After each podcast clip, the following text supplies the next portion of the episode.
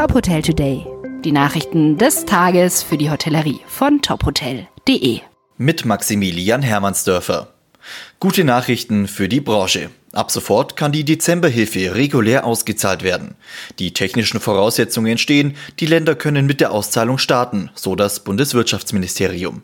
Seit dem 5. Januar habe der Bund bereits Abschlagszahlungen in Höhe von über 1,5 Milliarden Euro geleistet. Die reguläre Auszahlung der Dezemberhilfe läuft nun über die zuständigen Stellen der Länder.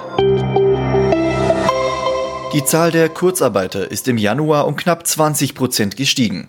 Nach Schätzungen des IFO-Instituts waren 2,6 Millionen Menschen in Kurzarbeit. Im Dezember waren es noch 2,2 Millionen. Besonders hart betroffen ist die Hotellerie und Gastronomie. Mehr als die Hälfte aller Beschäftigten in diesen Branchen ist derzeit in Kurzarbeit. Die EU-Beihilfegrenzen werden deutlich erhöht. Das hat die EU-Kommission beschlossen. Demnach wird der Rahmen für staatliche Beihilfen bis zum 31. Dezember 2021 verlängert. Der DEHOGA hat die wichtigsten Änderungen für die Gastronomie und Hotellerie zusammengefasst. Die 0,8 Millionen Euro Grenze bei Kleinbeihilfen wird auf 1,8 Millionen Euro erhöht. Und die Grenze für den Fixkostenzuschuss wird von 3 auf 10 Millionen Euro hochgesetzt. Das Vienna Haus Andels Berlin stellt seinen Gästen ab sofort drei verschiedene TV-Studios zur Verfügung.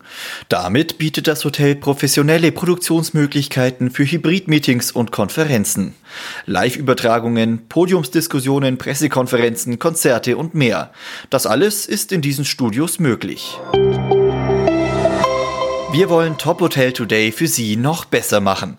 Was wünschen Sie sich von unserem Podcast? Schicken Sie uns gerne Ihr Feedback über www.tophotel.de slash today. Alle Infos gibt's auch in den Show Notes. Wir freuen uns auf Ihre Rückmeldung. Weitere Nachrichten aus der Hotelbranche finden Sie immer auf tophotel.de.